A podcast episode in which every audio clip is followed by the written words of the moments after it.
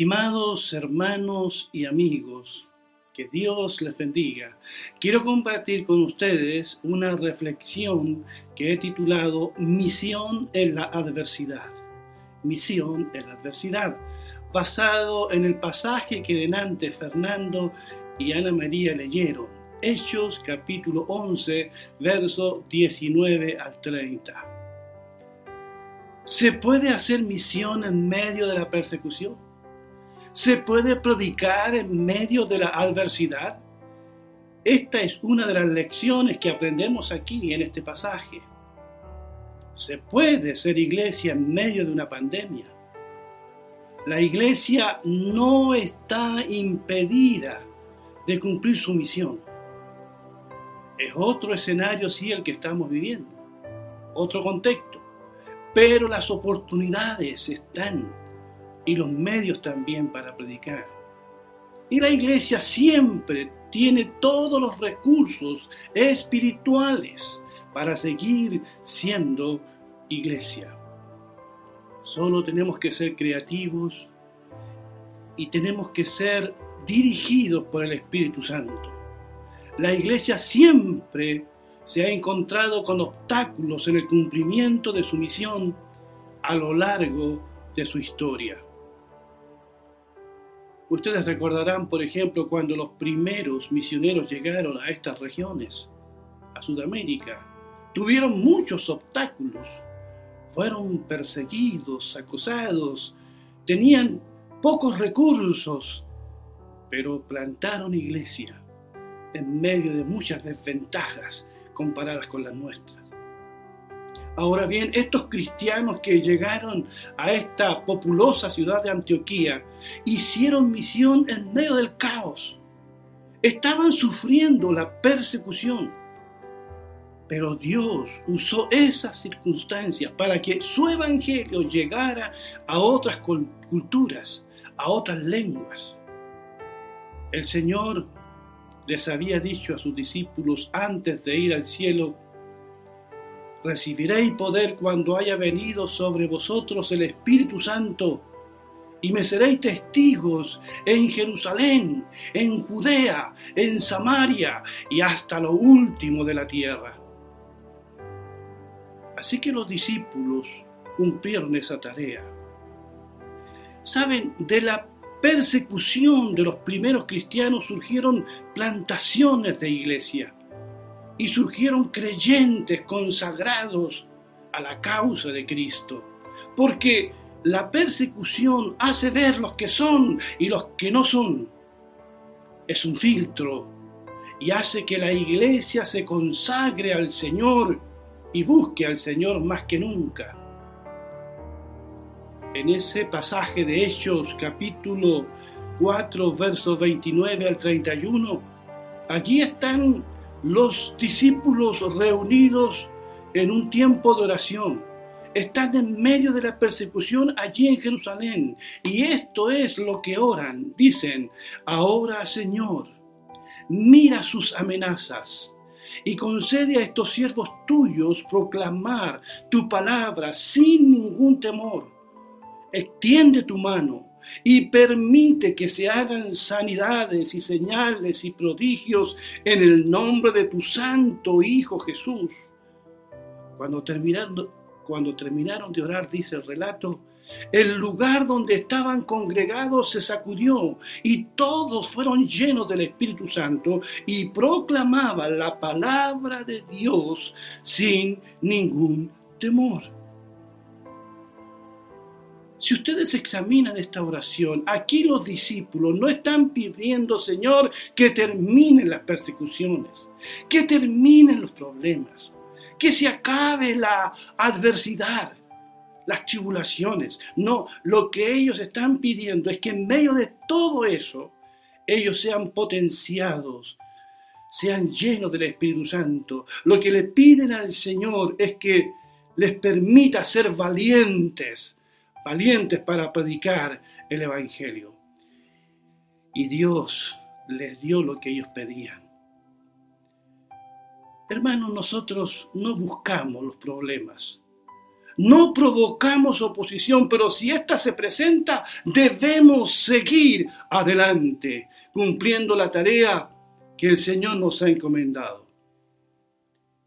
Y leyendo entonces allí en Hechos capítulo 11, verso 19 en adelante, dice, entre tanto los que habían sido esparcidos a causa de la tribulación que sobrevino en tiempo de Esteban, fueron hasta Fenicia, Chipre y Antioquía, sin comunicar la palabra a nadie, excepto solo a los judíos.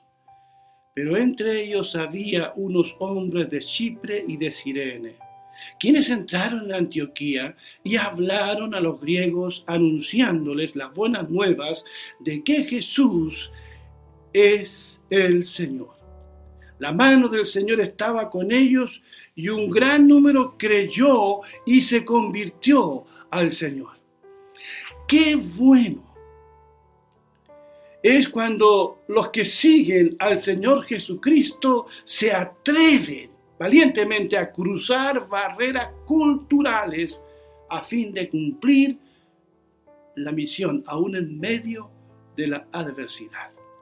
Y dice aquí que entraron en Antioquía la capital de Siria, la tercera ciudad en importancia del imperio después de Roma y Alejandría, una ciudad de unos 500.000 habitantes aproximadamente, una ciudad cosmopolita. Había en esa ciudad una colonia de romanos, otra griega, otra judía y otras de gente del lugar.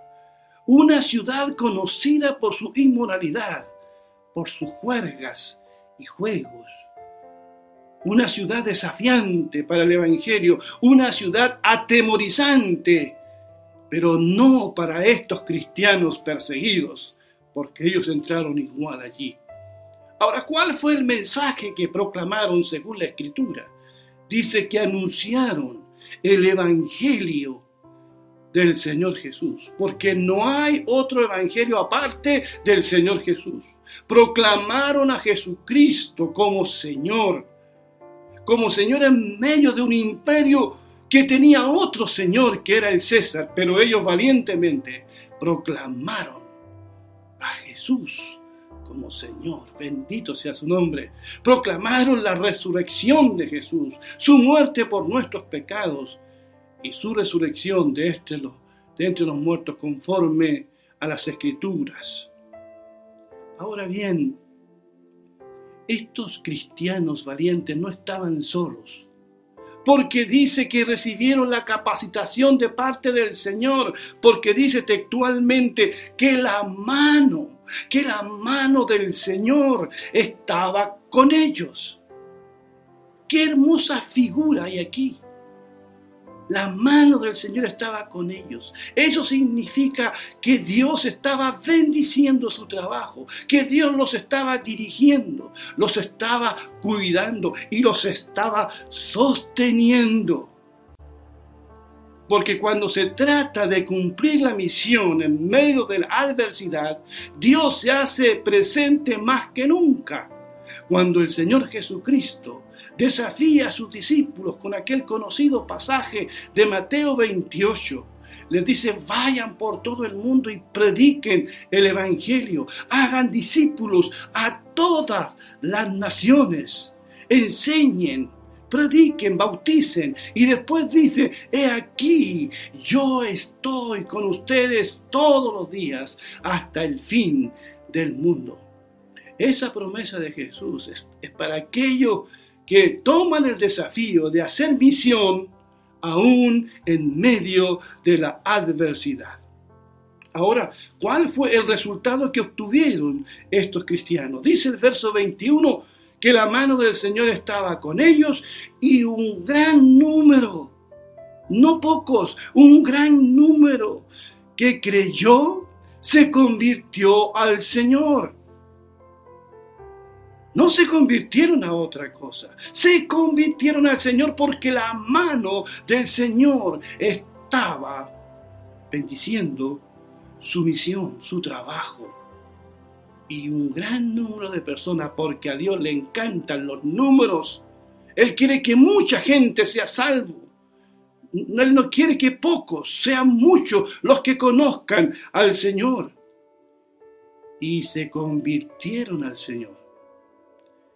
Y esto, esto es bueno aclararlo, mi querido hermano y amigo, porque usted que me está escuchando, si se convirtió realmente, no se convirtió a una iglesia, no se convirtió a una denominación, no se convirtió a un líder, usted se convirtió al Señor.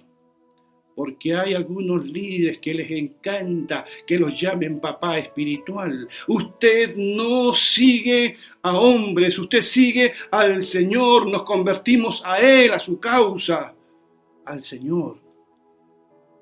Y cuando la mano del Señor dirige todo, cuando el Señor se hace presente, siempre el resultado será el mismo. La gente se volverá al Señor. La gente crece espiritualmente a la estatura de Cristo. Bendito sea el Señor. Por eso, estos nuevos creyentes, una vez que hubo crecido el número, necesitaron que alguien los pastoreara. Así que la iglesia de Jerusalén envió para que los pastoreara al mejor hombre que tenían. No fue uno de los doce apóstoles, fue un hombre de cualidades extraordinarias, un maestro, un motivador principalmente, un mentor como pocos, un hombre al que le interesaban las personas, y no el dinero de las personas, sino las personas. Un hombre que amaba al prójimo y a Dios profundamente. Un hombre también generoso. Y ustedes saben a quién me refiero, allí lo dice la escritura, a Bernabé. Saben, según Hechos capítulo 4, 30 y 31, Bernabé antes se llamaba José, pero la iglesia le cambió su nombre y le puso Bernabé, que significa el que consuela, hijo de consolación.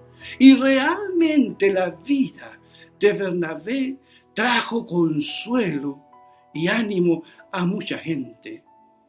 Este mismo Bernabé fue clave en la vida de Saulo de Tarso, fue el que presenta a Saulo a la comunidad de los primeros cristianos en Jerusalén porque nadie creía en la conversión de Saulo.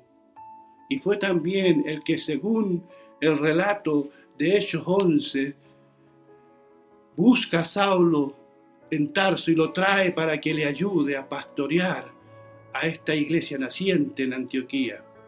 Así que Bernabé con estos antecedentes y recomendaciones llega a Antioquía. Además conocía el idioma griego, había vivido en Chipre. Era el mejor, entre comillas, pastor asistente de la iglesia de Jerusalén porque dice el verso 24 que Bernabé era hombre bueno y estaba lleno del Espíritu Santo y de fe.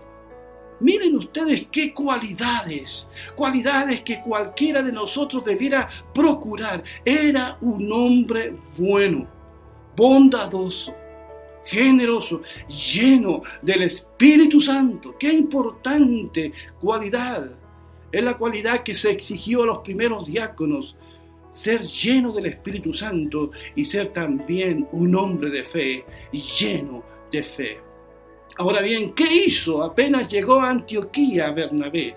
Dice el verso 23, cuando él llegó, vio la gracia de Dios y se regocijó y exhortó, eso significa animó a todos a que con corazón firme permaneciesen fieles al Señor.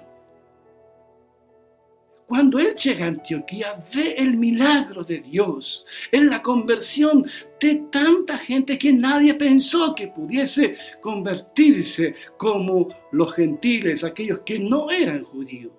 Y él vio la gracia de Dios allí vio la bendición de Dios en vidas transformadas y su corazón se alegra y los exhorta y los anima a que permanezcan aún en medio de la adversidad, aún en medio de la persecución, permanezcan fieles al Señor.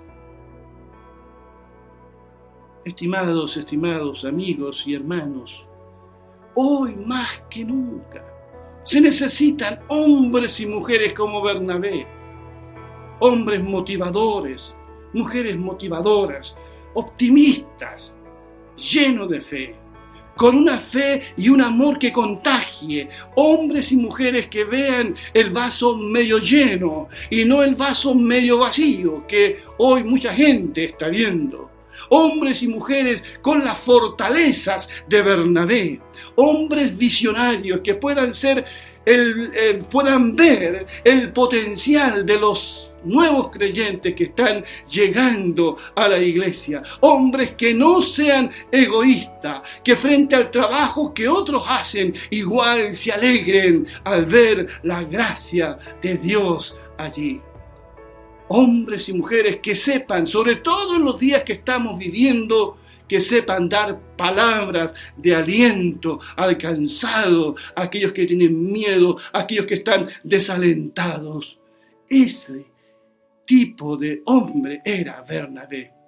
Exhortó a todos a que con corazón firme permaneciesen fieles al Señor, porque de eso se trata, hermanos y hermanas, de permanecer fieles al Señor.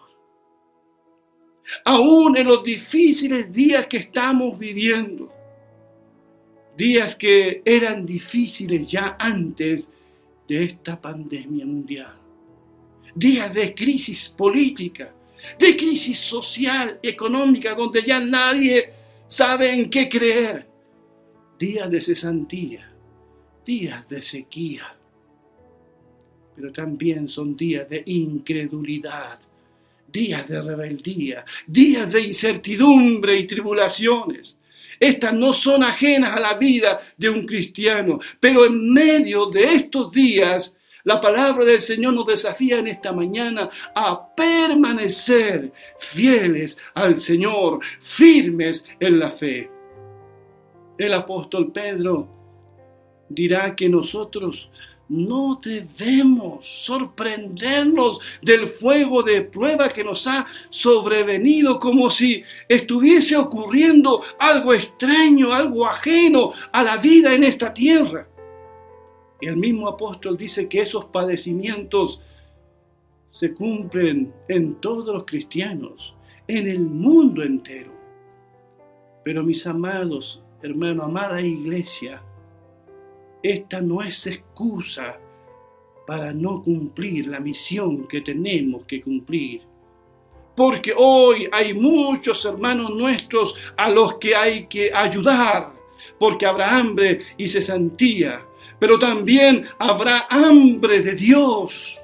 Y eso yo lo creo profundamente. Muchas personas hoy se han sensibilizado a los asuntos espirituales. Hay mucha gente presa del miedo, de la incertidumbre. Algunos por primera vez han pensado en la posibilidad cierta de morir. ¿Quién no?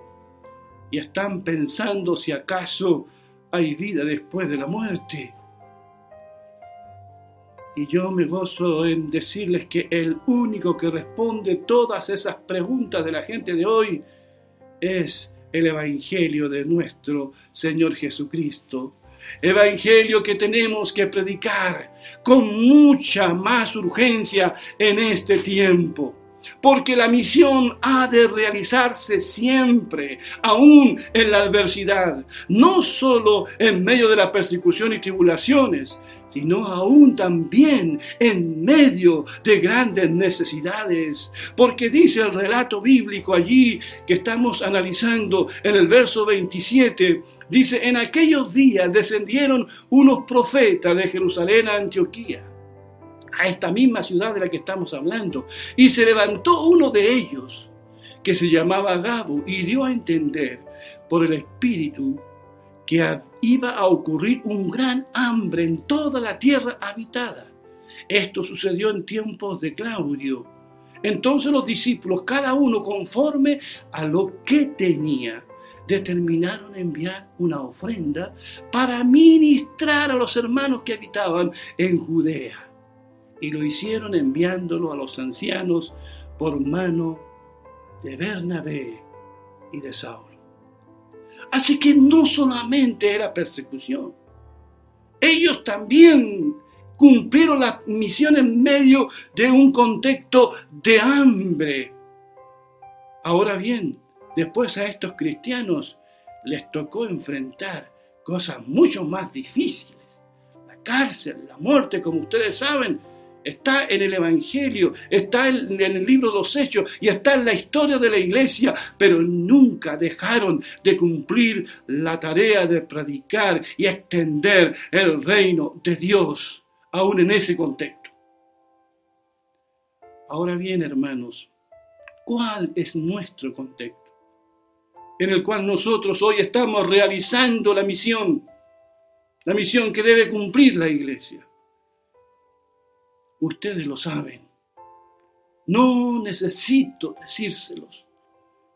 Lo único que les quiero decir al terminar es que no tenemos excusa como iglesia local.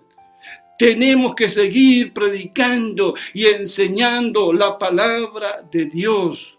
Tenemos formas de hacerlo, no hay excusa, tenemos que seguir creyendo, seguir orando por los enfermos, adorando a nuestro Dios, celebrando su amor, discipulando a los nuevos hermanos como hizo Bernabé, supliendo también las necesidades de nuestro hermano como hizo la iglesia de Antioquía con sus hermanos de Jerusalén. Tenemos que orar sin cesar como lo hacía esta iglesia tenemos que seguir sirviendo a Dios y a nuestro prójimo, evangelizando hoy más que nunca. Quiero decirles algo. Hacía tiempo que no evangelizaba como estos días. A través del teléfono, del celular, he podido hablarle de Cristo a muchas personas a través de, las redes sociales, porque la palabra del Señor, como Pablo lo dice, no está presa. La palabra de Dios no está en cuarentena, su evangelio ha de seguir siendo predicado hoy más que nunca y debemos seguir soñando como iglesia. Estamos soñando con un lugar más amplio para albergar a más personas y que adoren junto a nosotros y escuchen su palabra. Muchos llegarán a conocer a Cristo y yo lo creo con todo mi corazón, porque Dios, nuestro Dios, no es solo Dios en la abundancia, no es solo Dios en la paz, no es solo Dios en la calma o en la, entre comillas, normalidad. Dios, nuestro Dios, es Dios en todo tiempo. Él es el Dios eterno es aquí, es en este tiempo, en este contexto, donde tenemos que confirmar lo que decimos creer, lo que cantamos a veces con tanto entusiasmo, lo que predicamos acerca de Dios y su palabra. Es en medio de la tempestad que Dios trae la calma y se glorifica. Es en medio de la necesidad que Dios multiplica los panes y los peces. Es en medio del temor y la soledad donde Dios se hace más presente. Es en medio de nuestra debilidad en que más sentimos y palpamos la fortaleza y la grandeza de nuestro Dios. Bendito sea su nombre. Por eso, al terminar, les digo, amada iglesia y amado hermano y hermana, ánimo, ánimo iglesia, ánimo hermano, a cumplir la misión.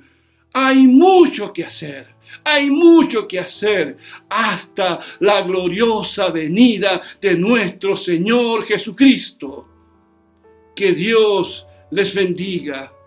Un abrazo y que tengan una bendecida semana. Amén.